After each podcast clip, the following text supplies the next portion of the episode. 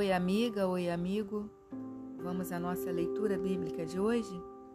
Gênesis capítulo 49. Tradução João Ferreira de Almeida. Bênçãos proféticas de Jacó.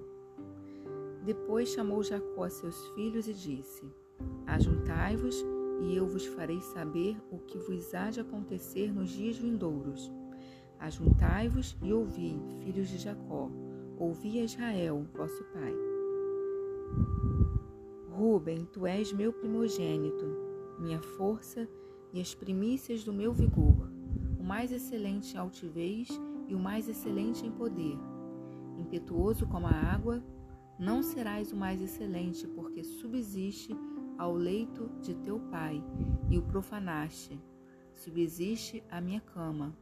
Simeão e Levi são irmãos, as suas espadas são instrumentos de violência. No seu conselho não entre minha alma.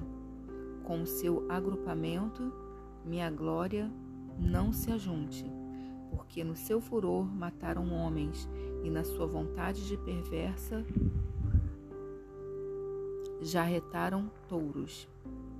Maldito seja o seu furor, pois era forte, e a sua ira, pois era dura. Dividi-los-ei em Jacó e os espalharei em Israel. Judá, teus irmãos te louvarão, e tua mão estará sobre a cerviz de teus inimigos. Os filhos de teu pai se inclinarão a ti. Judá é leãozinho, da presa subsiste, filho meu. Encurva-se e deita-se como leão e como leoa. Quem o despertará? O cetro não se arredará de Judá, nem o bastão de entre seus pés, até que venha Siló. E a ele obedecerão os povos. Ele amarrará o seu jumentinho à vide e o filho da sua jumenta, a videira mais excelente. Lavará as suas vestes no vinho e a sua capa em sangue de uvas. Os seus olhos serão cintilantes de vinho e os seus dentes brancos de leite. Zebulon habitará na praia dos mares e servirá de porto de navios, e o seu limite se estenderá até Sidom.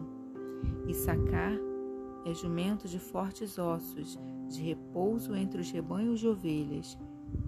Viu que o repouso era bom e que a terra era deliciosa. Baixou os ombros à carga e sujeitou-se ao trabalho servil. Dan julgará o seu povo, como uma das tribos de Israel. Dan será serpente junto ao caminho, uma víbora junto à vereda, que morde os talões do cavalo e faz cair o seu cavaleiro por detrás. A tua salvação espero, ó Senhor. Gade, uma guerrilha o acometerá, mas ele a acometerá por sua retaguarda. A Ser, o seu pão será abundante e ele motivará delícias reais. Naftali é uma gazela solta. Ele profere palavras formosas. José é um ramo frutífero, ramo frutífero junto à fonte. Seus galhos se estendem sobre o muro. Os flecheiros lhe dão a amargura, atiram contra ele e o aborrecem. O seu arco, porém, permanece firme e os seus braços são feitos ativos pelas mãos do poderoso de Jacó, sim, pelo pastor e pela pedra de Israel, pelo Deus de teu pai, o qual te ajudará, e pelo Todo-Poderoso, o qual te abençoará com bênçãos dos altos céus, com bênçãos das profundezas, com bênçãos dos seios e da madre. As bênçãos de teu pai excederão as bênçãos de meus pais até o cimo dos montes eternos.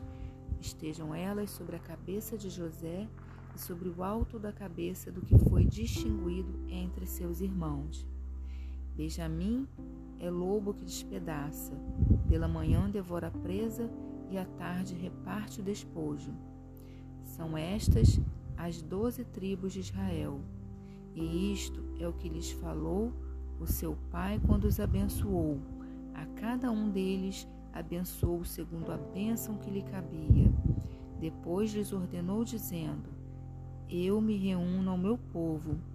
Sepultai-me com meus pais na caverna que está no campo de Efron, o Eteu, na caverna que está no campo de Macbela, fronteiro a Manre, na terra de Canaã, a qual Abraão comprou de Efron com aquele campo em posse da sepultura. Ali sepultaram Abraão e Sara, sua mulher. Ali sepultaram Isaque e Rebeca, sua mulher. E ali sepultei Lia, o campo e a caverna que nele está, comprados aos filhos de Et.